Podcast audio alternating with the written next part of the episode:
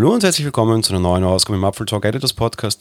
Ja, gestern habe ich über die neuen großen Features vor allem von iPadOS gesprochen. Ich habe darüber gesprochen, dass das Jahr 2000 anrief und gerne sein Feature zurückgehabt hätte. Man will ja USB-Speicher mehr oder minder an seinen iPads anschließen und mit iPadOS, aber auch mit iOS 13 funktioniert das jetzt ja endlich.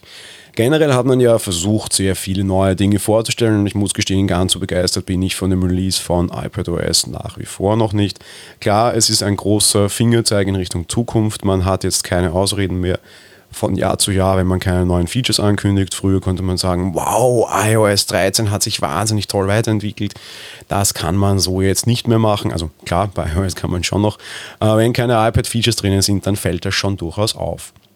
So, egal. Gestern habe ich das Ganze groß gelobt, heute mag ich wieder ein bisschen was kritisieren. Zuckerbrot und Beige, ihr wisst ja, wie das hier läuft.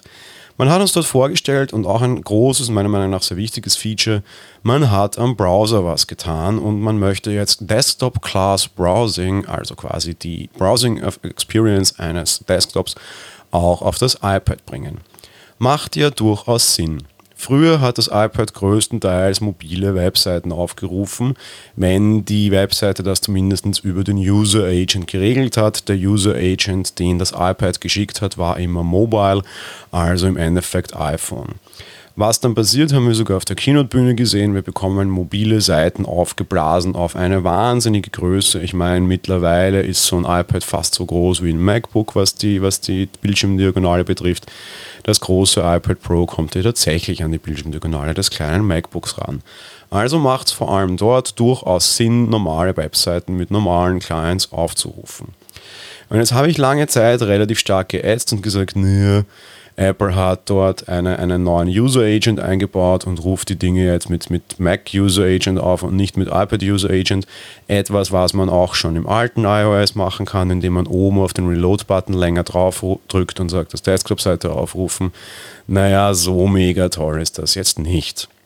Nach zwei Wochen des Tests muss ich jetzt sagen, okay, ich habe mich schon ein bisschen geirrt, es geht schon ein bisschen darüber hinaus. Sie haben sich schon Mühe gegeben, wie auch immer das so ist und wirklich dann funktioniert, dass Websites einfach besser zu bedienen sind. Offenbar hat man da tatsächlich je Lösung sich eigene Lösungen überlegt und die irgendwie in den Browser integriert. Bedeutet, wenn ihr euch irgendwie selbst eine Homepage gestrickt habt mit irgendwie vielleicht einem eigenen Backend, ich habe das in einem Fall, dann ist das nicht so wirklich geil, weil Apple von dem nicht wirklich was gehört hat. Soweit, so klar. Wenn ich aber in WordPress Backend gehe, dann ist dort sehr viel plötzlich auf diesen neuen Browser ausgelegt. A, es sieht schon mal alles besser aus, B, ich kann es aber auch besser bedienen quasi. Für mich durchaus wichtig, ich schreibe sehr viele News und durchaus auch ausprobiert für apfeltalk.de direkt auf meinem iPad. Gerade jetzt mit dem größeren iPad mache ich das sehr, sehr, sehr gerne. Das hat mit dem Tastaturcase auch eine sehr gute Tastatur und es ist sehr leicht und ich kann es überall machen. Aber die Bedienung im WordPress habe ich dann meistens einfach gelassen und sie auf dem Mac gemacht. Der Grund, weil viele Sachen nicht gehen. Irgendwie mit Fotos arbeiten ist fürchterlich nervig, Links setzen ist fürchterlich nervig es funktioniert alles nicht. Dieses typische Command-K-Shortcut, wo ich dann auch in den alten Links und alten Artikeln suchen kann, um die zu verlinken, das hat einfach nie funktioniert. Mit dem neuen Browser funktioniert das. Das ist schon mal sehr toll. Grund zufrieden zu sein? Nein, meiner Meinung nach überhaupt nicht. Und ich bin nach wie vor nicht zufrieden und ich hätte mal tatsächlich einen echten Pro-Wunsch. Ich würde mir nämlich tatsächlich einen echten Browser wünschen. Was für viele Pros sicherlich sehr wichtig ist, viele andere Zuhörer werden jetzt wahrscheinlich den Kopf schütteln und sagen, was will er überhaupt? Einen Browser ohne Development-Modus quasi, also ohne Debugger, ohne Quellcode-Anzeige, ist meiner Meinung nach schon mal was, was ich im 21. Jahrhundert so mir nicht vorstelle. Da hat 2000 angerufen und ist schon lachend am Telefon zusammengebrochen, weil auch da konnte man das schon. Das ist es vielleicht nur für eine sehr kleine Zielgruppe relevant, das ist mir schon klar, aber es gibt diese Zielgruppe, die das braucht und für die das ein großer Schritt wäre, damit das iPad Pro auch ein Pro-Gerät wird. Auf der anderen Seite, und das ist jetzt vielleicht was, was sich viele wünschen, also egal welcher Browser, ich habe wirklich relativ wichtige Erweiterungen drinnen laufen. Gar nicht so viele. Ich habe jetzt bei Chrome extra vor der Aufnahme nachgeschaut. Es sind 20 bei mir. In Safari, weil es weniger gibt, sind es aber auch immerhin 12.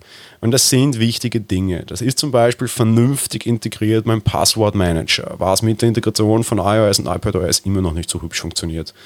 Mein Content Blocker, aber auch so wichtige Sachen wie, weiß ich was, irgendwelche Clipping-Tools, die über das Share Sheet nicht funktionieren oder einfach Funktionen, die für Homepages nachgerüstet werden. Es gibt Erweiterungen, die machen die WordPress-Erfahrung noch besser.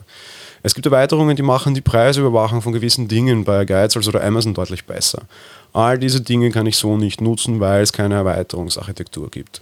Ich lasse Ihnen durchgehen, dass Sie WebKit nicht aufmachen und alle dazu zwingen, dass Sie WebKit verwenden müssen. Meinetwegen noch. Aber ein Browser ohne Erweiterungen, ja, da hat das 19. Jahrhundert angerufen und wollte, das 20. Jahrhundert angerufen und wollte seine, seine Funktionen wieder zurück. Das muss für mich der nächste große Schritt sein. Darum meine Forderung an Apple, bitte gebt uns einen Foreign Browser. Das betrifft auch Erweiterungen und einen Developer-Modus. Das war's mit der heutigen Folge. Wir hören uns dann morgen wieder. Bis dahin, ciao.